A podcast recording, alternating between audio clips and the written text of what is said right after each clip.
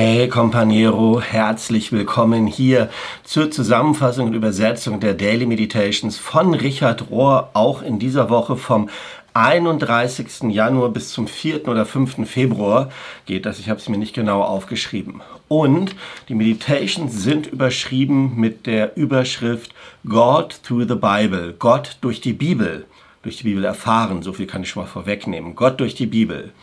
Und der erste Abschnitt, die erste Einheit heißt eine Schule für Beziehung. Und Richard fängt so an. Er sagt, die Bibel hat sich für mich das erste Mal eröffnet, an, angefangen zu eröffnen in den 60er Jahren zu Zeiten des Zweiten Vatikanischen Konzils, als mir deutlich geworden ist, dass es in der Bibel nicht um abstrakte Ideen geht, sondern darum, dass Gott sich selbst offenbaren will. Und dass Seitdem ist es so, dass Schrift und Religion für mich nicht nur Doktrin und Moralismus geworden sind, sondern dass es um eine Liebesbeziehung zwischen verschiedenen Wesen geht und letzten Endes auch um Intimität. Und diese großartige Zusammenstellung von Büchern und Schriften und Briefen, die wir dann die Bibel nennen, ist für den Zweck geschrieben, dass es um eine Liebesaffäre geht zwischen Gott und der Seele oder auch auf einer ähm, gesellschaftlichen, auf einer kollektiven Art eine Liebesgeschichte zwischen Gott und der Geschichte. Wir könnten sagen, dass die ursprüngliche Blaupause für alles, was existiert, die ursprüngliche Blaupause ist Beziehung, das in Beziehung sein. Und das Wort von Johannes dafür war Logos in Johannes 1, Vers 1. In anderen Worten, die, die erste Blaupause, the first blueprint für die Realität war Beziehung. Dass alles ein Stück ist und dass so wie wir uns zu Gott verhalten oder zu Gott in Beziehung zu stehen, stehen, so stehen wir in Beziehung zu allem anderen, was da ist. So wie wir in Beziehung zur Welt stehen, ist dann so, wie wir auch zu Gott stehen. Also das bedingt sich gegenseitig, ob wir das wissen oder nicht.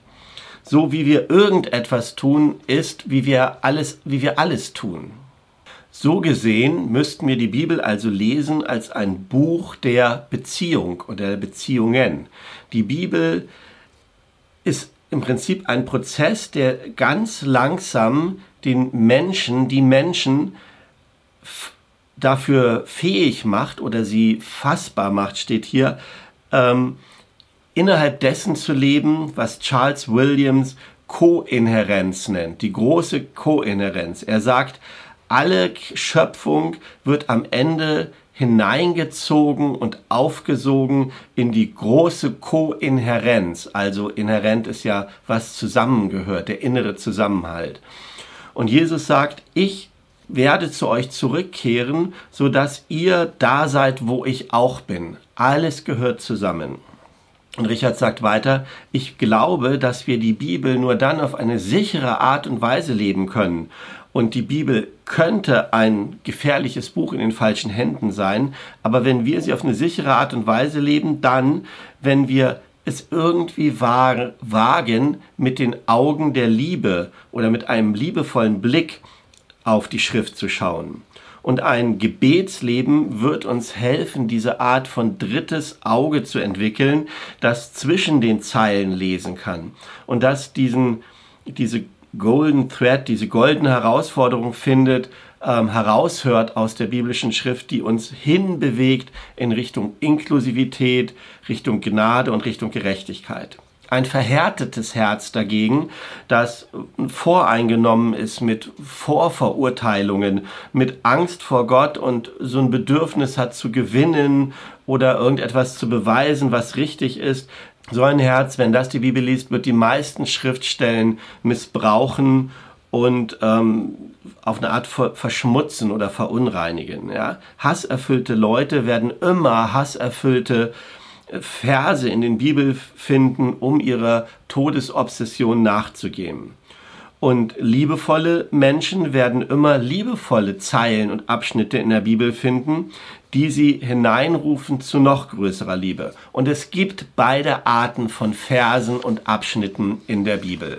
Und die spätchristliche Autorin Rachel Held Ewens äh, ermutigt uns die Bibel mit einer ähm, Offenheit für Inspiration zu lesen. Und sie sagt Folgendes, und Richard bestätigt das dann auch nochmal ganz stark am Ende. Sie sagt, Inspiration meint nicht, dass irgendeine verkörperte, ferne, ätherische Stimme aus dem Himmel spricht und Worte diktiert, die dann von katatonischen Hosts, steht hier also von, von Menschen einfach mechanisch, automatisch niedergeschrieben werden. So ist Inspiration nicht und so ist auch nicht die biblische Inspiration, sondern Inspiration ist ein Prozess der Zusammenarbeit, ein kollaborativer Prozess, ein heiliges Geben und Nehmen, eine Partnerschaft zwischen Creator und Creator, zwischen Schöpfer und Schöpfer, zwei Schöpfer, ja, eine großgeschrieben, der eine zwischen dem Schöpfer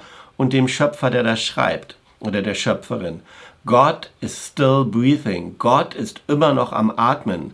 Die Bibel ist inspiriert und sie inspiriert immer noch. Und unsere Aufgabe heute ist es, die Segel zu setzen und bereit zu sein, ähm, da einzutreten, zu diskutieren, zu debattieren und vielleicht sogar wie dieser biblische Charakter Jakob mit dem Geheimnis zu ringen, zu kämpfen, so lange, bis Gott uns seinen Segen gibt. Das ist die Art, wie die Schrift, die Bibel inspiriert ist. Und Richard sagt hier, ich könnte überhaupt nicht mehr zustimmen zu dem, ich könnte gar nicht mehr sagen als das, was sie sagt. Und es macht mich traurig, dass so wenige das so klar sehen, was äh, Rachel hier so klar beschreibt. Eine sich vertiefende Intimität es scheint so zu sein, dass dieser JHWH, dieser Yahweh, der sich selbst oder sich selbst als Gott vorstellt in der Bibel, gar nicht so sehr ein Bedürfnis hat nach Bildern oder nach Ideen, sondern dass er nach sehr konkreten Personen sucht, mit denen Gott dann in eine konkrete und intime Beziehung eintreten kann. God is creating, quite literally, Gott kreiert ganz buchstäblich sich selbst Freunde für Gott. Gott kreiert Freunde für Gott. Und Jesus ist die vollständige Verkörperung dessen gewesen. Jemand, der das akzeptiert hat, dass er in einer Freundschaft mit Gott lebt. Es scheint so, als ob Jesus niemals daran gezweifelt hat, dass er in einer Freundschaftsbeziehung mit Gott steht. Und das muss der Kern dessen sein, wenn wir Jesus imitieren, wenn wir ihm nachfolgen, wenn wir so sein wollen wie er.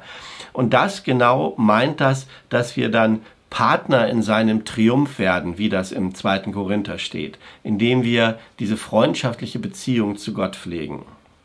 Und gleichzeitig ist es so, dass Gott nicht jetzt so ein Mandat setzt, so eine Pflichtfreundschaft erwartet oder aus einer angstbasierte Beziehung, sondern ein Bedürfnis, ein Verlangen hat nach einer freiwillig gegebenen Beziehung unter Freunden, mit Freunden ja, so wie es in Johannes 15, Vers 15 steht. Und das wird dann der neue Bund genannt. Ja, das ist eigentlich ja schon 2000 Jahre alt, aber es ist immer noch neu für so viele von uns so unglaublich schwer vorstellbar, dass wir eine Freundesbeziehung mit Gott haben können.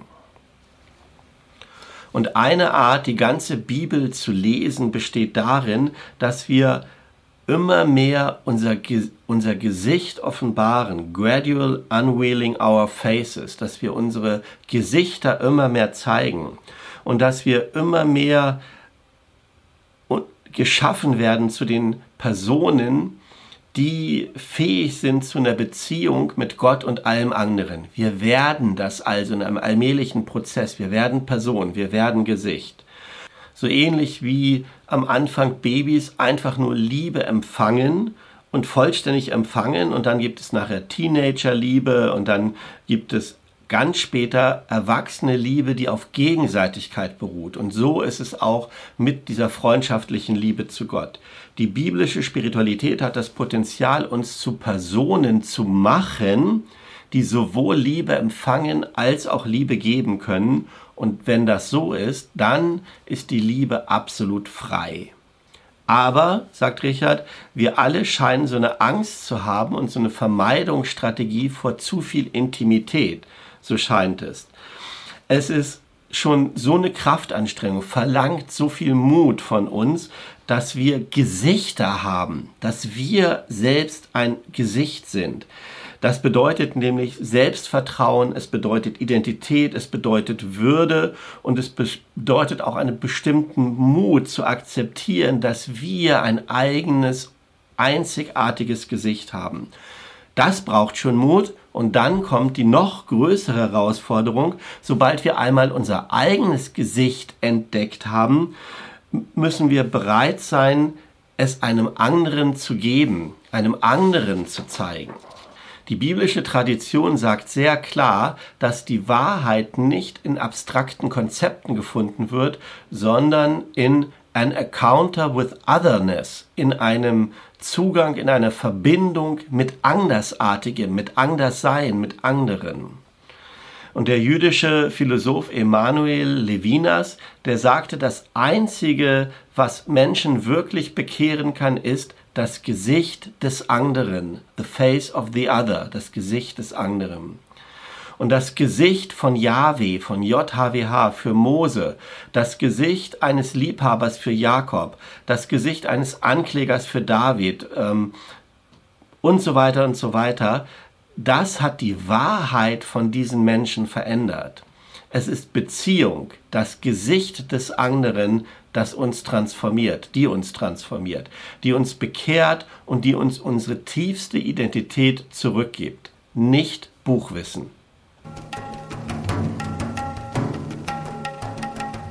Revelation through Relationship, Offenbarung durch Beziehung. Und hier kommt Brian McLaren zu Wort, der über das Buch Hiob etwas erzählt, darüber, wie Offenbarung, Erkenntnis Gottes entsteht durch einen andauernden Dialog und durch eine Beziehung. Und er sagt Folgendes. Wenn wir sagen, dass das Wort Gottes, also seine Botschaft, seine Bedeutung oder die Offenbarung, dass das Wort Gottes im biblischen Text besteht oder im biblischen Text ist, dass das Wort Gottes die, die Bibel das Wort Gottes ist, so rum, dann meint das nicht, dass wir dann einzelne Verse da rausziehen können, wie so ein Extrakt oder dass wir Statements aus dem Text ziehen, so wie wir das wollen, so willkürlich, und dann sagen, das ist Gottes Wort. Sondern es bedeutet stattdessen, dass wir in den Text eintreten und dass wir ihn fühlen, dass wir den Flow von den Argumenten des Textes fühlen dass wir feststecken manchmal in bestimmten Passagen, in den Spannungen von bestimmten Passagen, dass wir kämpfen mit dem, mit dieser Geschichte, die sich allmählich erst entfaltet, mit all diesen Verwicklungen und Verwindungen. Und wenn wir uns da einlassen, wenn wir mitfließen, wenn wir so Bibel lesen, dann kann Gottes Offenbarung passieren zu uns durch die Bibel. Aber die Offenbarung passiert dann in dem Moment und nicht die Bibel ist die Offenbarung. Und wir können an den Punkt kommen, den Hiob erreicht hat und seine Leute am Ende des Buches, wo nach einer Menge von Konflikt und einer Menge von, von langem göttlichem Schweigen sie am Ende Gottes Stimme gehört haben.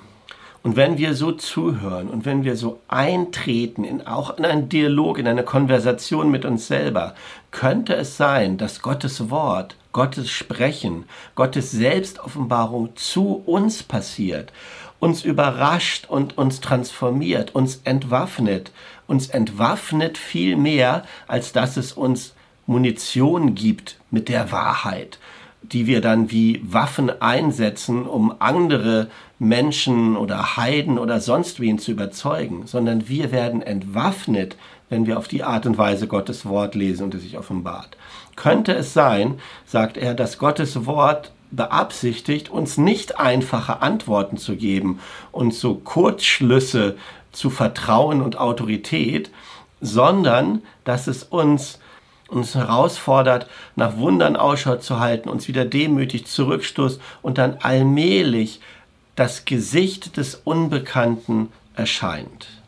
Wenn wir, wenn wir denken, die Bibel sei eine Konstitution des Glaubens, dann ist das nicht genug. Das, darum geht es überhaupt gar nicht.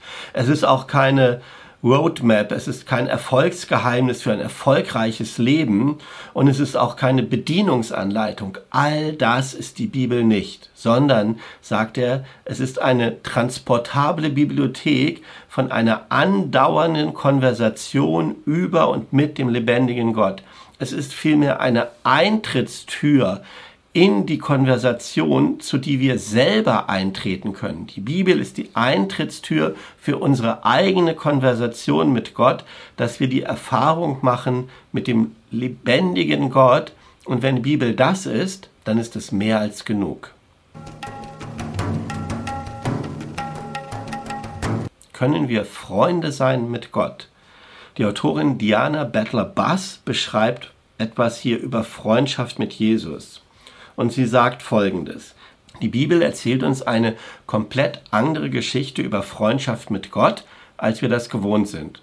Schon auch in den hebräischen Schriften. Und Freundschaft ist da nicht irgendetwas Unreifes, so eine Vorphase, die zu, zu irgendwie Glauben führt, sondern Freundschaft ist eine Gabe der Weisheit und zwei der größten israelischen Helden im Alten Testament, Abraham, der Vater des Glaubens, und Mose, der befreiende Prophet, die wurden ganz speziell sogar Freunde von Gott genannt. Ja, und Freundschaft von Gott ist nicht so eine biblische Nebengeschichte, die dann an diesen Männern nur passiert oder diesen Menschen, sondern es ist zentral. Es ist zentral für die Versprechungen, es ist zentral für den Glauben von Leuten, die sich als berufene Leute verstehen, wo dann alle zusammen Freunde sind, Companions, Companeros, sag ich mal, die alle ähm, intim miteinander sind, alle verwandt miteinander sind, die alle geliebt miteinander sind. Das ist der zentrale Punkt in den hebräischen Schriften. Und die frühen Christen, die ja alle Juden waren, die wussten über all das und sie haben diese Idee von der göttlichen Freundschaft ausgeweitet auf Jesus. Und das Neue Testament zeigt sich und zeigt Geschichten von dieser engen Verbindung von dem Kreis von Jesus Freunden, von Männern und Frauen, die verändert wurden, die transformiert wurden durch ihre Beziehung, durch ihre Freundschaft mit Jesus. Und die Autorin erzählt dann weiter über das Vaterunser, das Gebet, das Jesus eingeführt hat, nicht so sehr als ein formales, distanziertes Ritual, sondern stattdessen, dass es eigentlich Jesus Instruktion ist an seine Freunde, seine Lehre, wie sie beten sollen, wie sie Abba beten sollen. Also Abba ist das aramäische Wort für Vater und es heißt eigentlich Papa. Es hat sowas, nicht so was förmliches, sondern was ganz freundschaftliches. Und es hat auch eine Wortähnlichkeit mit dem ähm, hebräischen Wort Ahab, mit Freund. Ja, also Abba und Ahab bedeutet Papa und Freund und es zielt alles in dieselbe Richtung. Und auf diese Weise stellt Jesus seinen Freunden, den Jüngern, seinen anderen Freund, nämlich Gott vor. Und zwar durch dieses Gebet, dieses tägliche Gebet, das wir als Vater unser kennen. Und es ist vielmehr eine Idee, nicht zu sagen Vater unser im Himmel, sondern unser Freund im Himmel. Und unser Freund im Himmel, das ist doch eine revolutionäre Idee, die Jesus damit nahe bringt. Gott ist offenbart in unseren Leben. Und Richard sagt, lasst uns doch eins am Anfang ganz klar feststellen. Die eine grundlegende und immer noch revolutionäre Idee der Bibel ist es, dass Gott sich zeigt im Gewöhnlichen, im in the ordinary, im Gewöhnlichen, im Aktuellen, im täglichen, im Now, im Jetzt, in der Geschichte, in den konkreten Inkarnationen, in den konkreten Verwirklichungen des Lebens. Gott hält sich nicht zurück für die reinen, für die spirituellen, für die richtige Idee oder irgendein Ideal, sondern es scheint so, dass gerade durch diese Bibel Teile und Abschnitte, die uns so schwierig erscheinen, so oder, oder langweilig sogar oder die uns verstören, so biblische Sa Bücher wie Josua, die Richter, die Könige, Chroniken, Levitikus, die Offenbarung auch, ja. Und wir hören in, den, in diesen Abschnitten so viel über Sünde, über Krieg, über Ehebruch, Affären, Könige, Mörder, ähm, Killings Morde, Totschlag und so weiter und so weiter. Und diese ganz tragische und traurigen Ereignisse des menschlichen Lebens gehen dort Hand in Hand. Sie gehen zusammen mit dem Gewöhnlichen und dem Wundervollen. All das ist zusammengemixt. Diese Bücher tatsächlich, die es uns manchmal so schwer machen, die Bibel zu lesen, dokumentieren das Leben von realen Gemeinschaften, von real communities, von konkreten und ganz normalen Menschen. Und das Ganze sagt uns dann, Gott kommt zu uns verkleidet in unserem Leben als unser Leben. God comes to us disguised as our lives. Gott kommt zu uns in der Verkleidung unseres alltäglichen Lebens. So könnten wir das vielleicht übersetzen. In der Bibel sehen wir immer und immer wieder, wie Gott die ganz gewöhnlichen Menschen mit ihren ganz verwundeten Leben benutzt. With their very wounded lives. Gottes Offenbarungen sind immer konkret und spezifisch und sie sind nicht in so einer platonischen Welt der Ideen und Theorien, wo es darum geht, was richtig und falsch ist, sondern Offenbarung ist etwas, was wir nicht messen können, sondern etwas, was wir begegnen. Sagt das nochmal, ein wichtiger Satz. Offenbarung ist nicht etwas, was wir messen können, sondern etwas, dem wir begegnen. Und all das wird genannt das Geheimnis der Inkarnation. Und es scheint so sehr, als ob es gar nicht so darum geht, dass wir spirituelle Wesen werden, sondern dass es vielmehr darum geht, dass wir menschliche Wesen werden. Die biblische Offenbarung sagt doch ganz klar, dass wir schon spirituelle Wesen sind. Wir sind das schon. Wir wissen es nur noch nicht. Und die Bibel versucht uns in das Geheimnis einzuführen und das Geheimnis auf, zu offenbaren, dass Gott in dem Gewöhnlichen sich offenbart. Und das ist, warum so viele von den biblischen Texten so gewöhnlich erscheinen, so praktisch, so spezifisch und ehrlich gesagt so unspirituell erscheinen.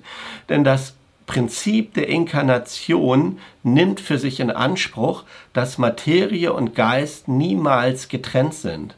Und Jesus ist gekommen, um uns das zu sagen, dass diese Welten, die aus unserer Sicht zwei verschiedene Welten zu sein scheinen, das Spirituelle und das Gewöhnliche, dass sie immer schon eins gewesen sind und zusammengehören. Der letzte Abschnitt geht nochmal um das Lesen der Bibel und der heißt Reading with the Divine Presence. Lesen mit oder in der göttlichen Präsenz. Und es geht hier um die Lectio Divina. Das ist eine Art, die Bibel zu lesen, die ein mittelalterlicher Mönch das erste Mal so formuliert hat. Guigo II., ungefähr 1188 gelebt. Und er nennt da vier Wege, wie wir Bibel lesen können. Und er beschreibt das selber. Er sagt, eines Tages, als ich ähm, am Arbeiten war mit meinen Händen, habe ich über meine spirituelle Arbeit nachgedacht. Und auf einmal sind diese vier Phasen, diese vier Abschnitte von spiritueller Übung, von dieser Lectio Divina, diesem spirituellen Bibellesen ganz klar in mein Bewusstsein gekommen und es war mir so, als ob das wie eine Leiter wäre, mit der die Mönche dann in den Himmel kommen können.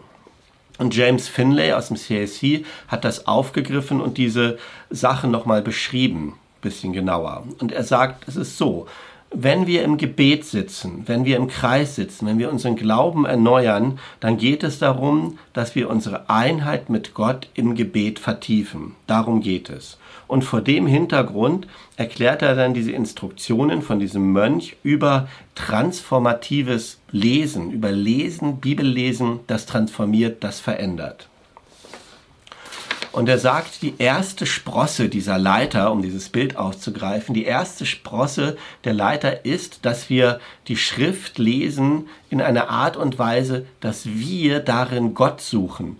As a way of seeking God.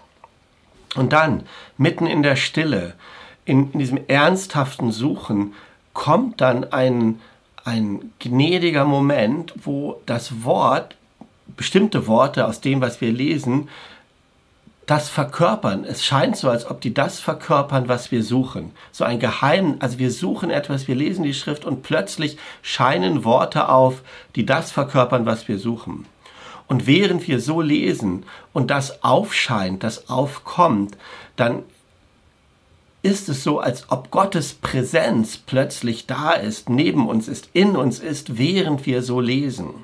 Und wenn das passiert, während wir lesen, dann sinken wir hinab in größere Tiefen in unser erwachendes Herz. Und von dort aus emergieren, emerge dann Gedanken, Bilder ähm, und, und neue Zusammenhänge, die einfach aus uns herausfließen, ohne dass wir da irgendwas produzieren, dass wir was herausgreifen oder herausschneiden. So, ich sage nochmal in meinen Worten, und ich kenne das so und habe das so erlebt, diese Lectio Divina, dieses Bibellesen, ähm, so murmelnd lesen ist, du guckst über den Text, du gehst durch den Text, du liest ihn und nicht um was zu verstehen, sondern einfach mit so einer Frage von Gottes Präsenz, Gott zu suchen, was sagt mir dieser Text heute? Und dann findest du Gottes Gegenwart und sinkst in die Tiefe, das ist dieses meditative Lesen und dann plötzlich wie so ein Flow fließt das alles aus dir raus und du weißt, das gilt dir. Und eine tägliche Meditationspraxis des Bibellesens geht am besten, wenn wir auf dieser ersten Sprosse der Leiter stehen. Ja, danach kommt dann nämlich Erkenntnis und wir verstehen das. Aber das Erste ist immer wieder hinzugehen, Abschnitte von der Bibel zu lesen, suchend, fragend, mit dem Anfängergeist, sag ich nochmal, Anfängergeist. Und dann wird der Rest passieren. Und ähm, dann kommt das zu uns wie ein Lied, sagt er, wie eine Neuigkeit, wie etwas, ähm, das kann dann überall passieren. Ja? Du hast diese Worte dann verinnerlicht. Das kann passieren, wenn du Nachrichten hörst, wenn du im Warteraum sitzt von irgend ähm, beim Arzt oder so. Und wenn wir lernen, fest auf dieser ersten Sprosse zu stehen und diese Worte in uns einsinken zu lassen, die wir dann lesen, lernen wir empfänglich zu werden und offen zu werden für Gott. Und das bringt uns dann sozusagen, oder das kommt dann in unsere Existenz, während wir den Abwasch machen, während wir ein Gartentor reparieren, das kaputt ist, während wir unsere Schuhe ausziehen am Ende des Tages. Überall dann erscheinen diese Dinge aus der Tiefe unseres Herzens, weil wir diese Worte vorher haben einsinken lassen. So, ihr Lieben, das war's für diese Woche. Ich finde das immer sehr beachtlich, Richards Liebe zur Bibel, wie er das selber auch nennt. Ich habe das streckenweise verloren, ich lese da wenig. Ich kenne die ganz gut, glaube ich, von früher noch bestimmte Passagen, aber immer wieder neu zu gucken, immer wieder zu suchen. Ähm, ich kriege Lust, das nochmal anzufangen. Und ich weiß, wo ich gucke, in den Evangelien, in den Psalmen, das sind so die Sachen, die für mich gut sind, da immer wieder durchzulesen und diese Worte quasi wie so ein Walkman mit, ist das früher, in den Tag zu nehmen. Ich probiere das mal. Ich werde meine Bibel mitnehmen, jetzt in das Wochenende und vielleicht hast du auch Lust bekommen, das zu machen. Wäre gespannt von dir zu hören, wie das bei dir geht. Schreib das so mal in die Kommentare oder ins Companiero-Net, wenn du da bei uns bist und wünsche dir alles Gute für dein Lesen, für deine Offenbarung, für Gottes Präsenz in deinem ganz gewöhnlichen Leben. Wie gut, dass es so gewöhnlich ist. Und damit alles Gute, Gottes Segen und bis bald. Tschüss.